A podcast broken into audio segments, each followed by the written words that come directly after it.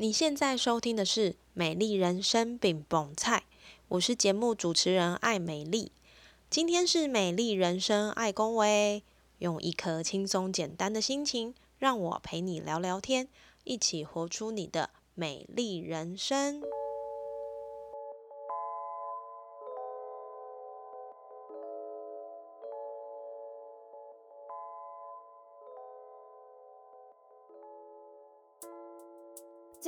在节目要介绍的是我之前在社服单位不同据点的好伙伴，他是建成。那我们其实曾经在顾问公司待过的经验。那我们我记得那时候我们两个最喜欢就是骂，一起骂标案契约里的甲方有多机车。然后我们对于乙方需要满足的这些 KPI 有很多呃心里要屌的啊，或者是一些心得。那当然，后来我们依序到了社服单位。那在社服单位也经历了一段时间。那建成就先离我一步去创业了哈。那当然，这个创业他不是说说而已，而是他在他的家乡苗栗开了一家小店，叫做共发。那我有好多好多的问题想要问建成，为什么他可以这样毅然决然、不顾一切就去创业？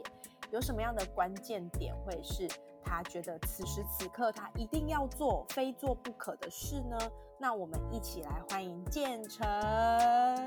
首先，先邀请建成来跟我们做个简单的自我介绍。大家好，我是建成。那我的身份其实现在也蛮多元的哈。最简单来讲，从家庭开始说起的话，我现在是两个孩子的爸爸，一个一岁，一个三岁。那当了爸爸之外，其实也还有自己的工作。嗯，我自己同时也是共发这个选品店的呃负责人，然后也是要去写一些政府的标案、补助案来执行，所以我也算是一个社会上社区的工作者。那自己还有兴趣做一些文字的创作，所以我同时也是一个创作者。那我自己的这个嗯身份其实蛮多元的。刚刚建成有提到你是爸爸嘛，哈，所以爸爸就会花很多时间要去跟孩子做呃磨合，或者是跟孩子相处。但是你说你又是呃有在写一些政府的标案啦，然后或者是你自己又开了共发的一个选品店，这么多这么多的事情，你怎么样去把它每一件事情都做到你满意的程度呢？没有一个是满意的，对。因为我我觉得事情是这样的，是呃，假如所谓的满意是一个一个呃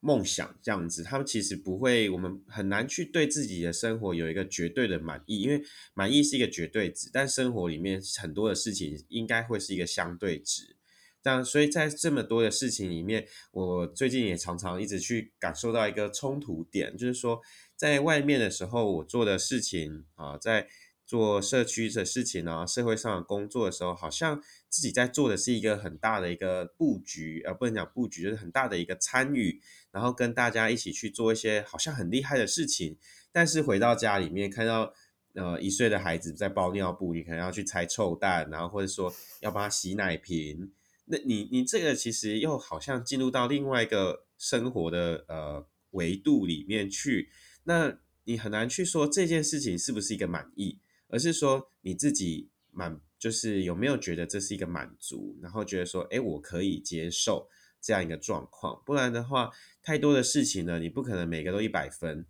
这样子，嗯，对，就是满意跟满足这差一个字，好像也差蛮多的。对，因为假如说我们一直想着要去对一个事情满意的话，我们会。呃，一直的去想要去掌控好每一个事情，那反而嗯，同时也没有去尊重到对方有没有在这个状况里面。因为所谓的满意，我觉得啦，呃，大部分的时候可能是针对自己个人内心的想象，而不是去看到对方有没有也享受这个过程。这个事情是我觉得，呃，不论在哪一个嗯身份角色里面。因为这个身份角色，它是一个相对的关系，是因为有一个对方，所以我成为什么角色？那所以这个假设我们以人我关系来讲的话，这个满意还是会看到说我们彼此的关系是什么，然后我们彼此都满意吗？假设这样满意的话，那是不是彼此都满意？或者说一个彼此都满足的状况。但同时，我觉得也另外一个点就是说，所有的关系都是因为有相对的另外一个生命主体。可是有一种关系不是这样子，是跟自己，因为你是你，你可以跟自己对话，你不会因为需要一个另外一个谁，然后你才可以跟自己对话，你自己可以跟自己对话。那这个关系是最无可取代，然后也其实是应该放在最前面的，先关心好自己的状况，然后再去想看看在其他角色里面我们可以做什么。其实我们刚刚在节目刚开始之前的时候，我们已经聊了很久，那很很 focus 在一个部分，就是自己这一块。因为就像刚刚建成提到的，呃，你只有把自己这个角色、这个本体做好，你才可以就是继续的向外去扩张，做你想要、可以满意的事情。我们都会说做你自己可以做的哈。那其实刚刚建成也有提到，就是包含。理清你自己在做什么，你可以做什么，还有从自己身上开始做起。我觉得这个部分其实都会先把自己架构好之后，你才有办法往外去做更多不一样的经营或者是发展，对不对？嗯，就是啊，在呃将近十年前，有一个呃前辈，然后他跟我分享，他说呃做你自己可以做的。那那时候。呃，因为那个前辈当时是我的算是主管，然后我就觉得说，这个前辈讲这句话提醒是说，在我职责内做可以做的事情去做，哦，就是不要做超过自己本分的，哦，不要捞过界，不在其位不谋其政。然后那时候是这样的去想象，结果呃，到了后来之后，我觉得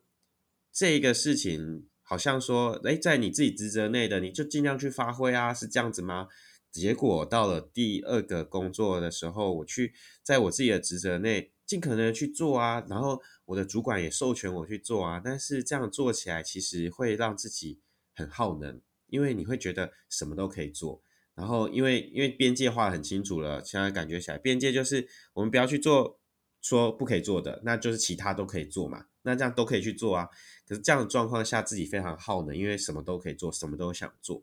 所以到了最近之后，我觉得这一句话对我自己来讲，回到一个更基本的状况，就是我们自己到底要做的是什么，然后专心的把这一件事情按顺序把它来完成，然后做自己这个角色应该做的。例如说，像刚刚最开始提到，虽然说我们不可能在这个世界上只有一种角色，但是这每一种角色当中，我们最重要的是要做什么。那在这一个角色扮演的时候，就去做好它。例如说，呃，我是两个孩子的爸，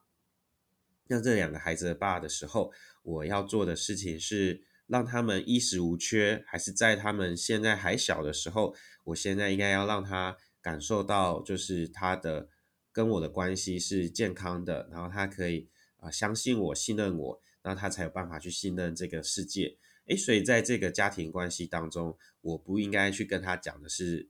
啊，经济的问题，或者说因为经济，然后去限缩了我跟他发展关系的可能性。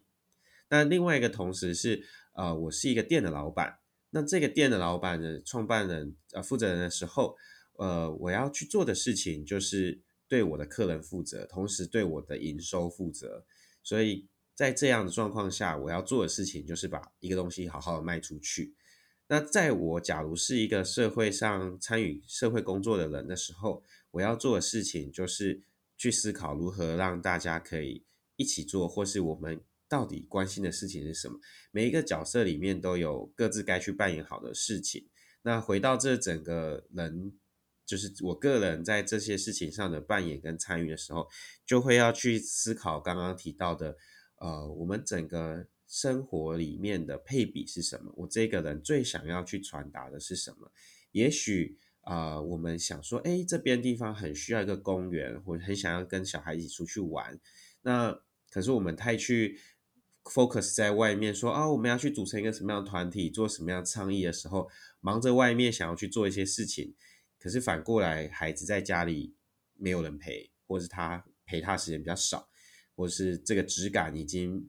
直变了，就是没有量也没有值，哦，那这样子也不对，所以其实是这个的平衡，应该回过头来看自己到底想要做的事情是什么，然后原因是什么，这样子。嗯，我觉得建成刚刚提到一个很重要的关键点，就是平衡。其实每一个人在不同的时空下，我们都具备着很多元的身份。比如说，刚刚建成有提到他是爸爸，是老板，然后是呃在写专案的的一个企划人等等，这些都是他多元的背景。那这个多元有在多元之间是不是有冲突，或者是我们怎么样在多元又冲突当中去拉？拉到一个平衡的状态，我觉得是现代每一个人都应该要去去去思考怎么样，因为平衡的状态才会让你过得舒服跟自在，你才会满足嘛，对不对？那如果说你只是呃单单的 focus 在某一个部分的话，其实我觉得这就可能会是失衡的人生啦。我觉得这个部分其实还蛮谢谢建成用很很清楚有条理的方式，让我们在了解这一块。那我想要问建成，就是，呃，我认识你的时候，你就是我就是社服单位不同服务据点的企划，哈，我们那时候都做企划。那我知道，其实你那个时候，呃，就有听你说你在苗栗有开了一间小店，哈，然后就是有一些文青的选物啦等等。那那时候其实我我自己心里最大的疑惑是，哎，为什么一个上班族想要开店？哈，就是开店的原因是什么？那你还要兼顾上班跟开店，就是这两件事情，我觉得对于当时的我来说是很冲突的，因为上班。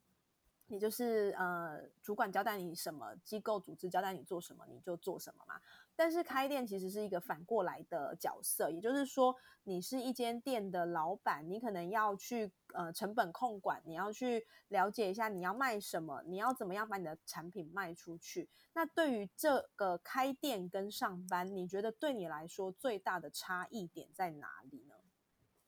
嗯，对我来说，其实开店跟就业。是，其实是很接近的事情。其实是我们如何去思考这一件事情，我们想要做的事情是什么，这个会有蛮大的差别。意思是说，假如我们去思考的事情是，呃，我如何做好一件事情，那开店的时候，我可以去用老板的角度去思维。那我把这样一个思维、一个学习带到职场上的时候，我可以稍微的知道。老板为什么会这样想？嗯，那在我自己的职责里，我可以怎么给他建议？这样子，那这当中其实有一个很微妙的平衡点，就是不能因为你自己曾经是一个老板，或你是一个老板，好，你自己做决定，所以你在这个另外的身份角色里面，就说，嗯，因为我在那个地方就是这样去做的，你在这里也可以这样做，不是，而是你你知道说他有可能为什么是这样的想。那回到他给我们的要求的时候，才更知道说我们可以怎么样去把他的困难去解决，这样子，而不是去帮他想他可以怎么做，嗯，这样子，这我觉得这很微妙的差别。所以我觉得啊，这个开店哦，自己做老板，然后跟去就业，其实两件事情应该是要可以互相帮忙的，这样子，这是在个人或是对一个。一个公司事业体来讲，它应该是要可以互相帮忙的。然后，呃，更实际来说，其实是对于，呃，我觉得工作上其实也是会有一些帮助的，因为大家可以认识到比较不一样的你这样子。那我们如何去拿捏这个身份的切换，别人怎么认识我们，那也是一个非常啊需要去修炼的部分。不过，我觉得有另外一个层面是这样的，是说，呃，我们常常会觉得。上班，然后很累很辛苦，然后好像不知道自己在做什么，做是做老板，然后下班回家就是看追剧啊，或者是说做一些其他滑手机、打手游这样子一个状况。那我觉得其实开店这件事情是帮助自己做一个有累积的休闲。好，他这讲起来有点奴性，可是 好，可是我觉得这个事情是帮助自己在生活当中有一点累积。因为，呃，刚刚讲的，就是适度的放松是当然非常必要。像我自己还还是非常喜欢打手游，就是玩玩手机游戏这样子。但是呢，在这样一个过程当中，呃，我们追剧啊，或是玩手机，你一场一场玩结束之后，或是一一个一个的影集追完之后，我们对自己有累积吗？其实这个我们会发现，好像自己更空虚，更空了。就是当你可能玩手机玩了五年、十年，回过头看，哎，我在做什么？嗯，我不知不太知道。可是今天我开店，在我自己运用我自己的休息的时间，然后就是上班之余的时间，做所谓的呃，人家可能讲叫斜杠也好，兼业也好，哦，就是兼职兼差这样子，会发现其实走过这些时间，呃，有可能。我已经知道比别人知道说，哎，我假设我今天要做什么的话，那个是可行或不可行的。好，再怎么样，再怎么样，其实我都还是赚了一点钱。那比起原本我就是只有一份工作的时候，我至少经验没学到，再怎么样有多一点钱，那多一点钱其实可以让我们做比较多的选择。钱不是万能，但它至少让我们有比较多的选择，是这样子。所以，嗯，我会觉得。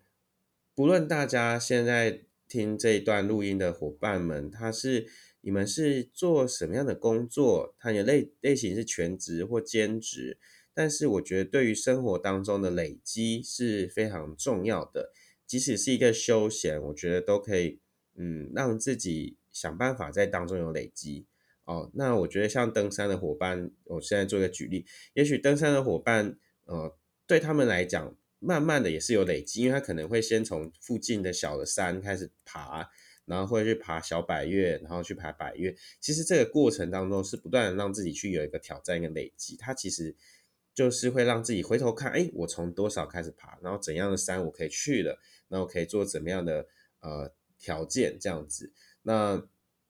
他对自己是会比较有帮助的。可是假设说像我们是比较被动的去做一些别人已经设计好。然后我们去单纯的去做接收的休闲的时候，相对的就会让自己比较空洞这样子。所以，呃，说回来，刚刚提到就是开店跟就业会不会有不一样？我觉得还是在于说我们自己想要做的是什么，然后这个想要做的事情，我们可以明确的呃去做自己一个权衡跟取舍。这样子，那同时另外假设这样说，第三个点就是说，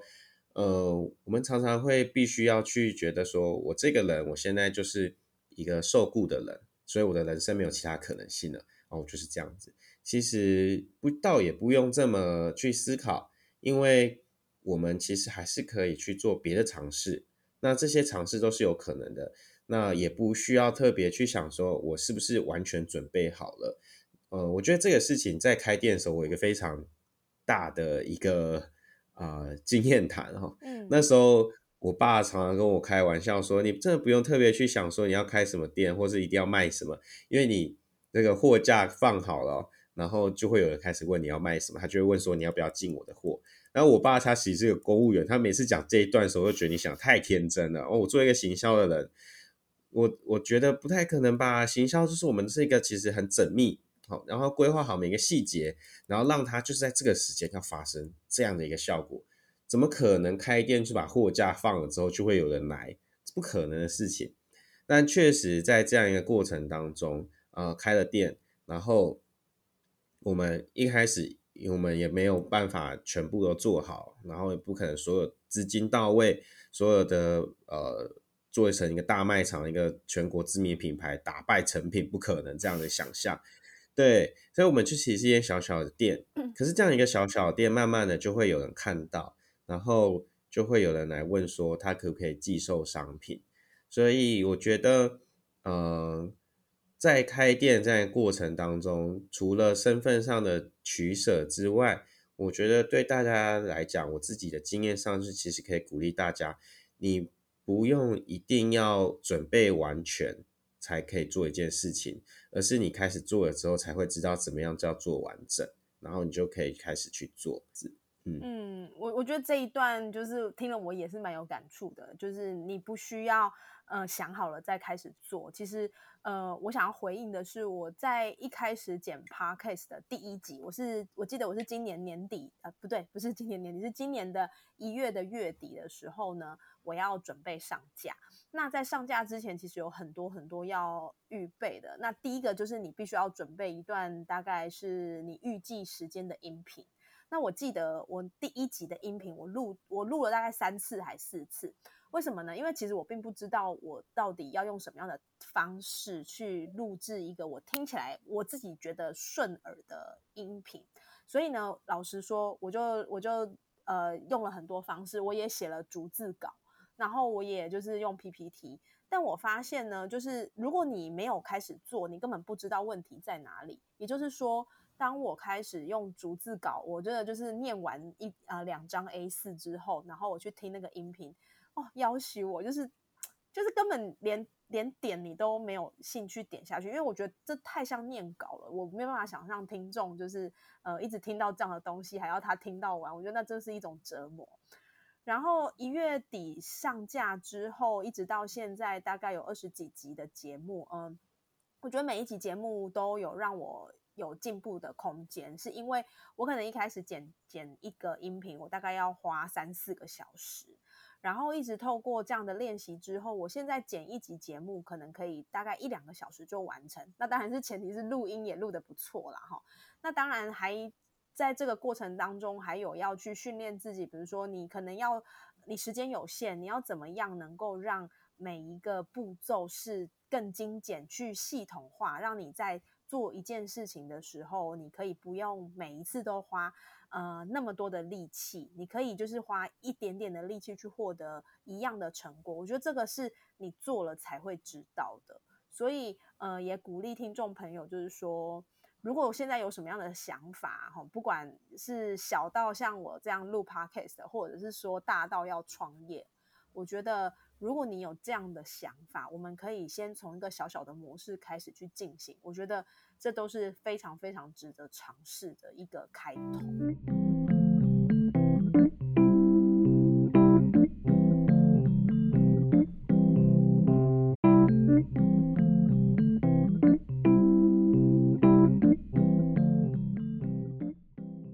那我知道，就是呃，建成。刚刚有提到他其实有很多的身份嘛，那他也有说到，就是他呃回到苗栗来，就是来家乡，在家乡做一些对家乡很棒的事情。那我想要问，就是建成，你之前是在不同的地方念书跟工作嘛？你为什么会想要就是回到苗栗？因为我们其实很常听到人家说苗栗国啊，或者是说。苗栗在大众的认知上，它可能是一个相对来说比较呃慢活的城市。那对于听起来感觉你很有企图心，这个慢活的城市相就是我觉得是有冲突的啦。那为什么你会想要回到家乡来进行你的开业或者是求职呢？嗯，我觉得这个问题哦，就是我觉得我有点那个黑马白马论，但是我觉得嗯。很有趣的事情，是因为在过去几年，台湾有一个蛮大的讨论哈，就是返乡青年啊这个题目，然后还蛮多人就会问说，哎，你为什么会想要返乡创业？哦，为什么要回家乡？那我自己对于这个提问，我觉得后来我就思考了一下，我就觉得很特别，因为这个所谓的返乡，好，第一个事情是返，好回乡。到底这个回叫离开多久才叫做回乡？好，例如说，我今天是去新竹读书啊，台中读书的话，我在台中读书，然后呃，我每天通勤上学，我这样有没有回乡？那假如说再缩小一点，我今天出差啊，或是出国留学半年，我这样子。有没有算是返乡或回乡？那更短一点，我今天只是出去留学啊，游学这个两个礼拜，我有没有叫做返乡或回乡？那同时就是再把维度扩大一点，就是说，呃，我出去工作两年、三年，我有没有算这样再回来？有没有算返乡或回乡？其实我觉得这个时间点。呃，当我们这样去看的时候，好像没有一个明确的定义，什么叫做返乡或回乡了。那所以这个事情来说，呃，我就是出去比较久一点，并没有所谓的返乡或回乡。也许我一直都在这边，因为我一直都还是把心力看在这边。哦，那再另外一个点就是说，所谓的乡是什么样的一个概念？它是指呃我在苗栗县来说，我看到的我的一直家里都是在苗栗市，所以我假如今天去投份竹南工作，我回来苗栗市，这样是返乡或回乡吗？那扩大一点，我今天是去台中读书，那我回来苗栗县，这样是返乡吗？所以这样的格局是什么？这样的格局是我看到叫做台湾，所以我看到的，假设我去了别的县市，我会觉得，哎，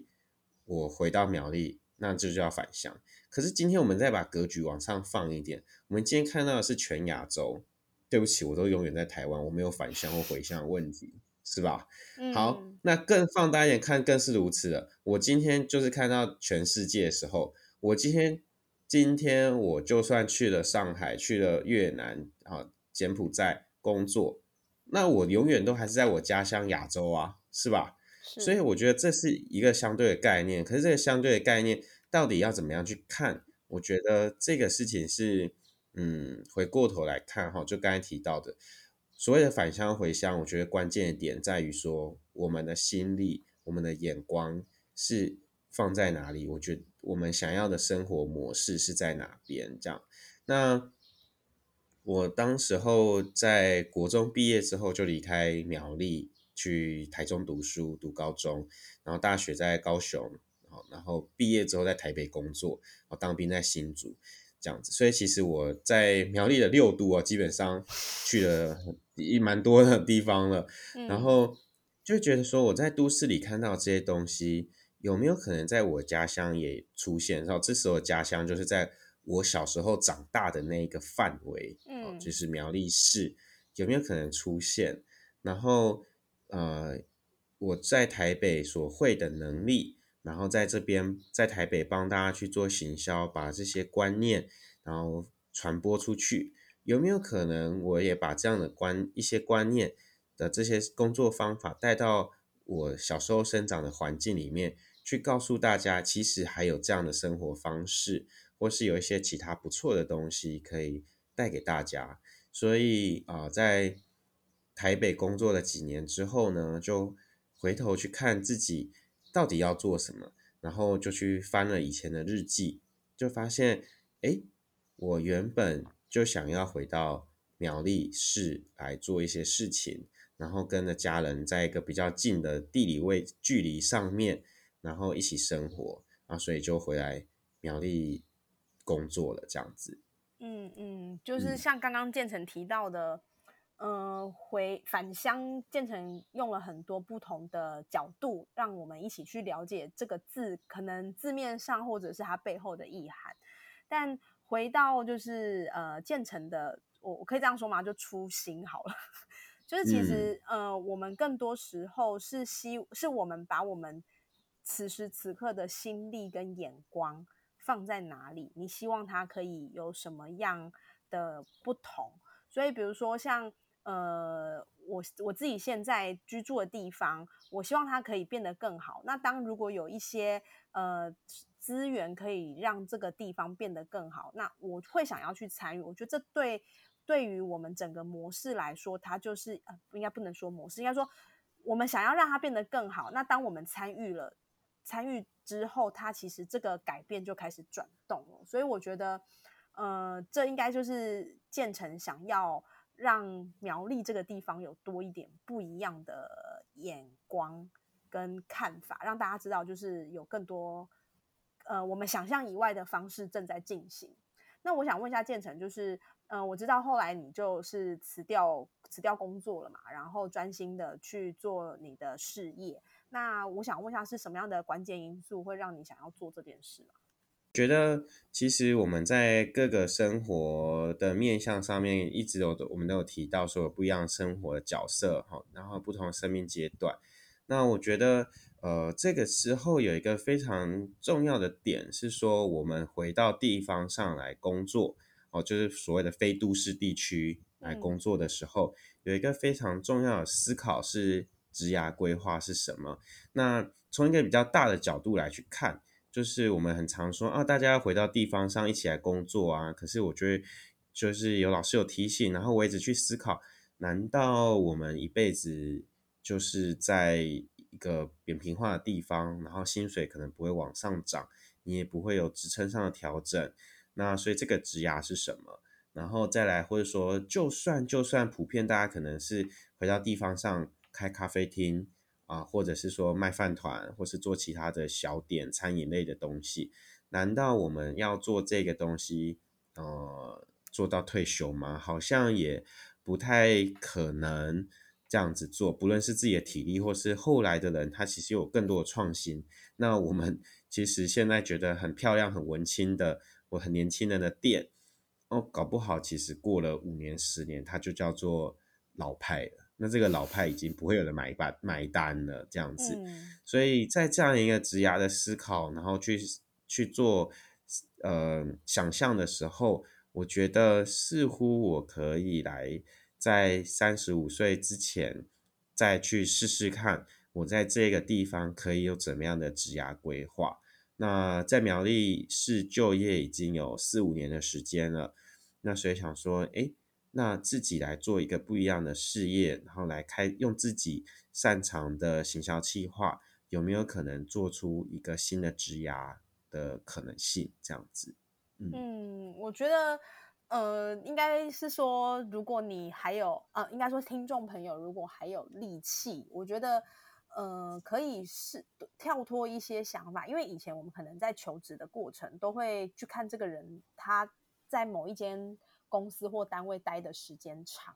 然后去知道说这个人到底稳不稳定。可是我觉得，其实以现在这样社会的改变啊，我觉得这样的这样的思维好像已经有一点退流行了，就是说越来越多人会去提倡要去斜杠。或者是越来越多人会希望你的职涯是丰富的，是因为希望我们每一个人不要单单的只有一个能力，因为呃，就比较现实的就业面来看，其实单一个能力是很容易被淘汰掉的。那以建成的方式，他刚有提到，就是说他希望可以在职涯上有一个不同的规划、不同的方向，因为呃，大家都一定会这样说，你当老板跟你不是当老板。就是这个心态就会有一个很大的差别。那所以我也想要再问建，就是说，我觉得大家对于开店都会有一个迷思，就是可以不用看别人脸色。嗯，因为自己当老板呢，就是你想要怎么样就怎么样，因为你是这间店的主导者，你你可以有权利去呃规划你店要走的方向或你店要进行的模式。那我想问建子就是说，从你开店到现在，你遇到的状况。或者是你有哪一些事情是你从来没有想过，居然开店也会这样？嗯，我这边其实想要帮听众朋友，或者帮我自己问的，就是说，我觉得开店其实为什么一般的上班族不敢开店，是因为开店要付出比当上班族更大的心力还有金钱。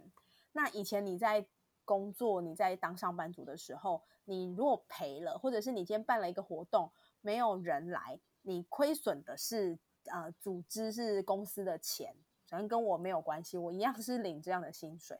可是今天当你开了店之后，你所有的活动、所有的规划，你只要要做行销、要做沟通、要做广告，都需要花费。那这个花费就是花自己的钱嘛。那所以像刚刚讲到的这个部分，有没有哪一个部分是你？就是从开店到现在，你觉得天哪，居然发生这样的事情，就是搞什么？有没有这样的经验呢？其实开店跟就业，它大家会觉得说开店好像不用看老板脸色，但是同时也会另外一个很矛盾的冲突，是觉得说，哎，那我就必须 看自己的脸色，因为我可能自己没有钱。其实这这个东西是蛮冲突的啦。那嗯，以我自己来说，我觉得做一个非常简单的一个举例哈，就是我们开了店之后，因为我们的店属性是比较有一点质感讲究，所以我们外面也种了植栽，哦，然后来布置这个环境。那每天早上第一件事情看到植栽的时候，你会发现连瓜牛都是你的老板，因为瓜牛假如心情不好。它肚子饿了，就会把你的花全部吃光光，你的门面就会长得很丑。那所以这个时候，你就会发现，你你要看瓜牛脸色，其实就是你可能要帮他呃搬家，好听也是搬家哦，讲难听一点就是你要把驱逐。然后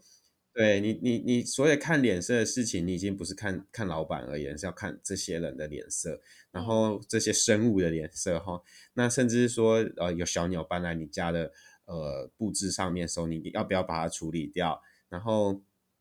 当你把这些店面的事情处理好，这些啊杂物处理好的时候，你开店了。门打开来做生意的时候，每一个客人都是你的老板了。嗯，哦，他是真真实实会说跟你说，嗯，呃，不好意思哦，那个建成，我觉得你这个东西这样子摆不好看，我觉得你这个东西这样卖太贵了，我觉得你应该要进什么。然后这些每一个啊建议都会是你都很清楚知道，你做到了，他就会给你钱。那就像你的老板，你做到他要给你的专案的时候，你就会有钱。可是。老板再怎么样，就是你约定好了，我每个月的话，以典型就业来说，你很清楚的知道每个月老板就是给你钱哦，再怎么样基本上都不会迟到啊，加班还会有加班费。但是你今天为了这个客人多花的时间去找这个商品，或把这个东西陈列好，或怎么样去把服务改善了，他还不一定会出现。哦对，所以这个时候你所有的看点色已经变得很不一样了。这部分那。同时，另外就是这也啊，必须去说，是刚刚我们前面提到说，我们有不一样的角色，不一样的内容。其实所谓的斜杠，我之前看一个资料上，就是说，其实这个斜杠，呃，在某个程度上来讲，它也是一个问号。呃，我是两个孩子的爸爸，斜杠一个店的老板，斜杠我是一个创作者，斜杠。这个斜杠看起来好像是一个很丰富的资历，可是其实它是一个问号。原因是我到底在这些角色里面所呈现出来给大家的到底是什么样一个身份？我在这边要做的是什么？那对我自己来讲的话，其实呃是回应之前我们在讨论，我觉得在这边想要告诉大家是在这边是一个在苗栗生活是一个很好的选择，然后。我在这里一样可以兼顾我的家人，兼顾我的事业，然后我可以在这边是一个完整的人。好，这样子一个状态的时候，那个斜杠也许就不用出现了。也许在最终极的状况来讲，我是一个生活的实践者，那些斜杠叫做说明。好，但是因为我们不知道自己要什么，所以才会需要这么多的斜杠。有时候是这样子，然后才会产生出这么多的斜杠。但是我们真的把那些斜杠都想成一个问号的时候，你会发现，哎。我到底要做的是什么？哦，这些斜杠的东西反而都变成困惑自己或是迷惑自己的状态了，这样子。好，那其实同时也是呃，现在我们社群软体上很常看到那个 hashtag，就是斜线的斜的井字号这个东西，就觉得说啊，我们好多 hashtag 哦，然后这个是文具 hashtag 哦，然后这个是 hashtag，我是一个选品店 hashtag，我是一个甜品店。哦，我们好多的这个标记哦，那到底我是谁呀？回过头去看的时候，你会发现，假如我真的好好说我是一个什么样的店的时候，或许这就是一个成功这样子。不过同时啊，就是说这样一个东西，这所谓的斜杠这些东西的时候，不代表它不见了，而是它真正内化在我们的生命里。我们知道这些的斜杠，这些的标签对我们是怎么样的帮助，例如说。啊，以前啊，我会做新闻、做行销，这是我的一个能力。然后我也关心植物，我也喜欢做木工，所以这些的斜杠对我来说，在开店的时候都是我了解，我知道为什么我会培养这样能力，因为我知道我可以布置植栽，我可以自己做简单的小家具，然后来做自己店里面的陈设啊，或者是说我可以呃会写文案。然后，所以我可以帮自己店里面做文案。那我了解过所谓的戏剧的一个应用，所以我知道在我店里面我可以去做怎么样的呃流程设计。然后大家进到店里面的时候，他感受到怎么样一个氛围，然后这边的人啊怎么跟他对话，灯光怎么运作，所以他会感受到它是一像一个戏剧的感觉，然后他可以更更舒适、更自在。啊，这些事情其实。呃，对我们来讲，应该都会是一个帮助。所以，我想要提的是，我们不一定要让自己很多的斜杠，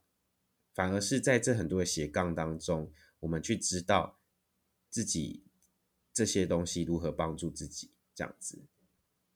那我觉得刚刚建成讲到说，就是这些斜杠会怎么样帮助自己嘛？那我想要问建成，就是这些斜杠的技能，怎么样去锻炼你在创业需要的心理强度？因为呃，应该是说，我觉得创业相对于就业，就是一般的上班族来说，好了，他可能需要更多的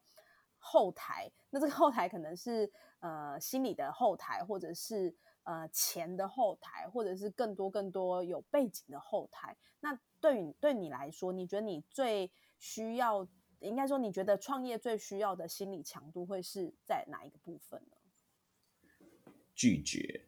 好，我觉得创业最需要做的心理强度，就是要对抗很多诱惑，然后很严格的问自己自己要什么。有时候这个诱惑不是来自于别人，而是来自于自己。例如说，呃，可能会有人问我们说，可不可以进某个商品？那我们会觉得说，哎，这个呃，我可以进吗？然后这个可以赚钱，可是跟我目前的选品的风格不太一样，哎，那怎么办呢？好，这样子。那这是来自于外在的，有时候来自于内在，就是说，嗯，最近好像业绩不太好，或者说这个东西，呃，自己很喜欢，有没有机会在这个地方来卖？然后就会开始去跟自己说，那我我我也可以做啊，这个应该可以吧？但是这很多的念头哦，都是必须要去呃取消取消取消，好，然后拒绝拒绝拒绝，然后你很严格问自己说，这个东西真的是我要的吗？它。真的可以帮助到吗？它是很立刻、很及时的啊，很明确的做法吗？这样子哦，其实是真的要问自己。但是这个人生很多 but 哦，但我觉得这当中最最心理强度就是说，你必须拒绝了之后，然后跟自己说，这个机会没有运作到，并不是因为我不好或敌对方不好，而是目前不适合。然后我们还是一个很不错、很完整的人，然后继续有信心的、有弹性的、有韧性的，继续坚持自己要做的事情，这样子。那当然这时候也会有自我怀疑啊，觉得说，嗯，我这样继续坚持的，真的做得下去吗？真的可以吗？这样子，那就还是要有信心，然后，然后继续的有弹性的去思考，然后去。看自己真的做到什么样程度了，然后往前来推进这样子。嗯，我觉得你刚刚说的拒绝，就是呃，应该是说我们我们每一个人都希望可以多面貌、多呈现，然后希望可以诶，朗朗朗朗赫啦，哈，就是大家都说呃，都觉得你很棒。可是其实呃，拒绝这件事情，我觉得是应该要回到我们自己的核心，是你知道你要的是什么，然后你知道你的。呃，品牌的思想，你想要传递的一些想法，是不是跟你的中心思想是有 match 在一起的？所以不是说，呃，大家说这个产品好，那你也要进，而是你会先去体认一下这件这个东西跟你的中心思想是不是相相符合，对不对？你才会决定你要不要继续有下一步的动作。嗯，因为我们很容易被。做就是被做法影响，就是其实想做法，大家都都很容易想得到，因为那些都是工具。那工具有百百款，可是这些工具啊，或是做法，很容易就变成说是我们看到那个工具，哎，可以做，我们就就飘走了这样子。所以，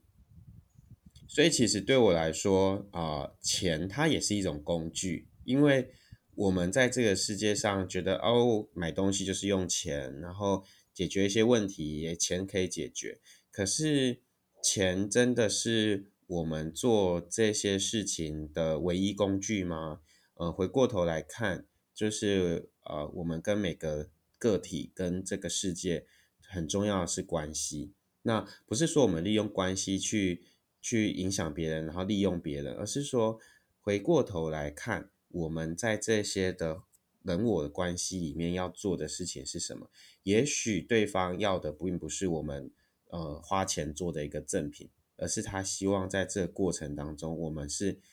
有跟他一个对话、一个问候。那那件事情发自于内心去做的时候，就会是不一样的成果。这样子，然后呃，必须去问自己啦，就是说不可以被表象然后太简单的东西，觉得哦工具哦钱做法这个看起来很明确，然后赶快做赶快做，然后其实实际下底下的东西是什么？为什么要这么做？那些东西是真的要一直问自己的。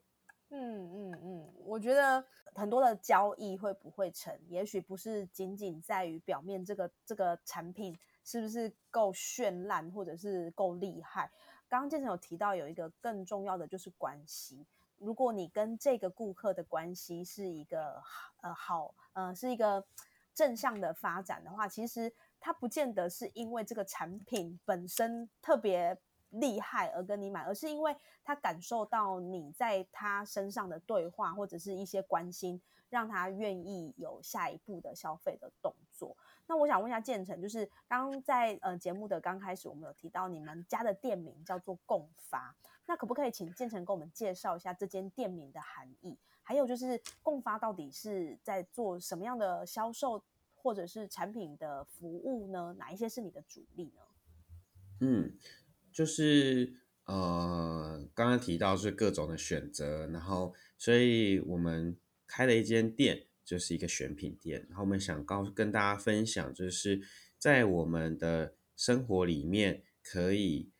一起发现哪些东西是不错的，一起去交流一些价值。因为我相信一句话，就是啊，时间会证明事实啊，这个事实它会因为时间的关系，然后就是客观上的东西越来越变越明啊，时间可以证明事实，但是呢，交流可以改变价值。因为这个价值是我们去赋予它的，是人用思想去赋予它的。那我们可以因为交流的关系，让这个价值改变。那大家可能普遍最容易想象的就是说，啊，最我们最常接触到现在所谓的霸凌，霸凌就是一种经由交流产生的负向价值。因为我们发现这个人够讨厌，好，这个人好像哪边不一样，所以我们就是互相讲讲讲，然后觉得这个人真的没有价值。好，他价值改变了，可是他也有正向的价值。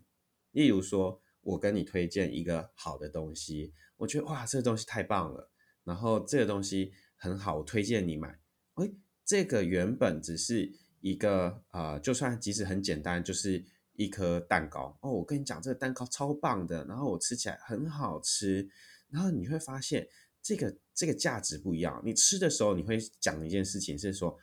是因为某某某推荐我的，建成推荐我这一个，哇，他他非常用心，知道我要什么，他要知道我喜欢吃蛋糕，所以这颗蛋糕的价值已经不是那一颗蛋糕好不好吃，甜不甜，有多少的重量，它是一个人我关系出来的价值了，这样子，所以我相信这这个这句话就是叫做时间会改，时间会证明事实，它会证明哦，它是一个绝对值、客观的哦，但是。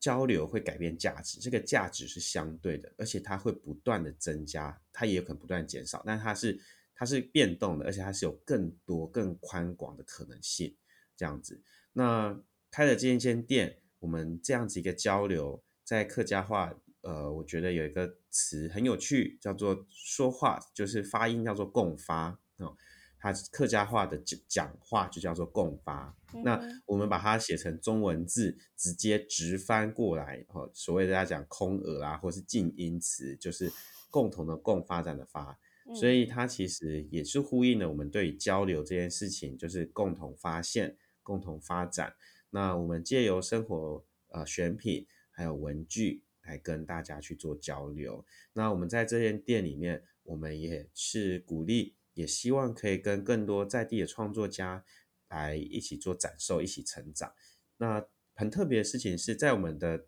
这个小小的店铺里面，我们呃有将近一百多个品牌，然后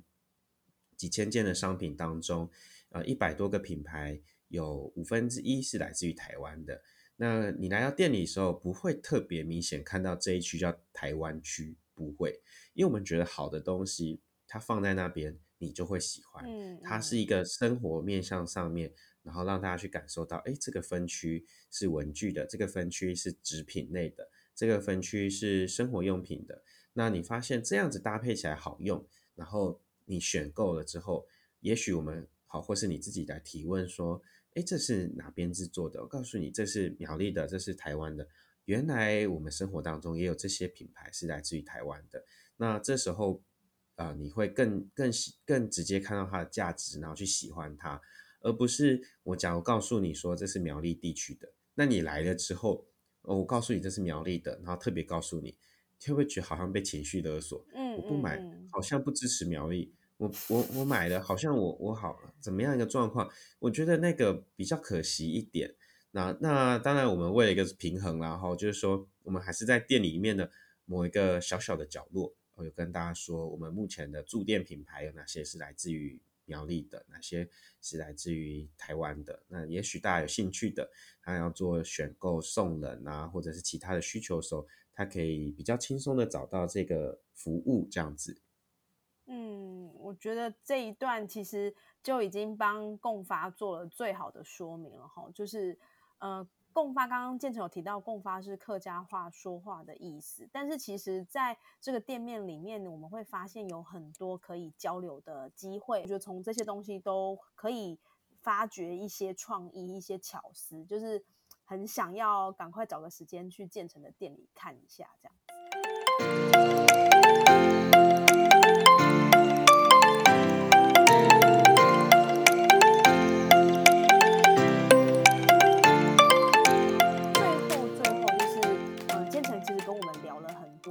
他从一个呃，就是在地的老板，他看到的一些现象，那这些现象当然当然有包含他曾经过往的经验、求学的经验也好，或者是呃求职的经验，他看到了更多更多，他觉得这个地方他可以做些什么事情，而他努力的朝这个方向前进，他也是一个生活的实践者。所以我想要问建成，对你来说。你觉得你现在正在做的事是你想要的美丽人生的样子吗？这个样子当然就是，呃，你觉得你是正在进行中，还是你觉得这是一个你想要达到的目标？你觉得你正在做的是一个你想象中的美丽人生吗？嗯，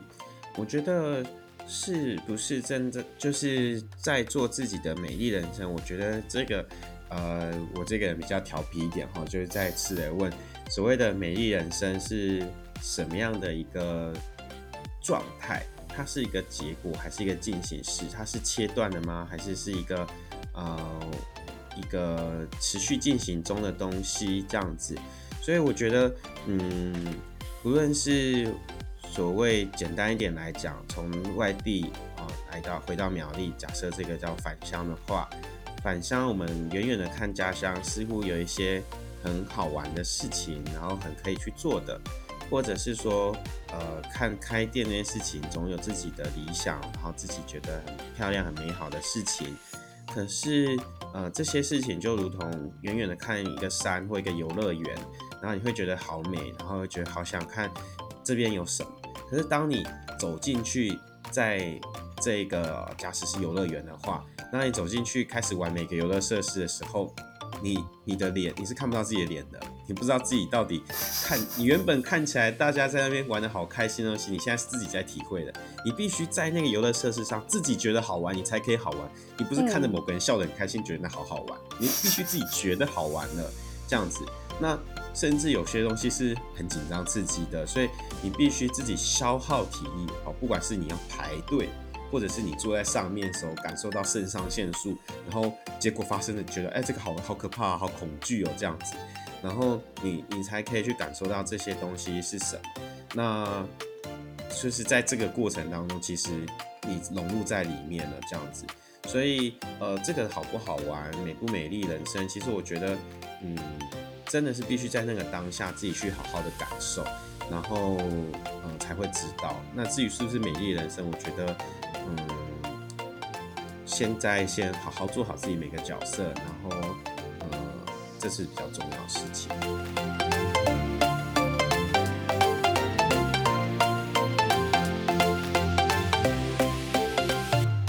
录音的这一天，我们其实聊了大概是节目长的三个小时，到底有多长舌啊？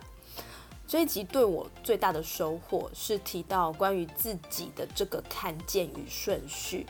每一个人一定都要先好好照顾自己的身份，无论你有多少的身份，你是爸爸，是小孩，是老公，是妈妈，还是员工，或者是老板，只有你自己跟自己没有相对的问题。当你把自己做好的时候，这些相对的角色才可以良性的与身边的人找到对话，产生价值。如果连这个自己都崩解了，我们其实很难去建构一个合宜的桥梁在生活中。我们都是生活的实践者，而生活的开头是自己的话，没有比把自己照顾好更重要。希望今天的节目给你一些新的想法，让你重新跟自己对话。美丽人生，爱公维，我们下次见。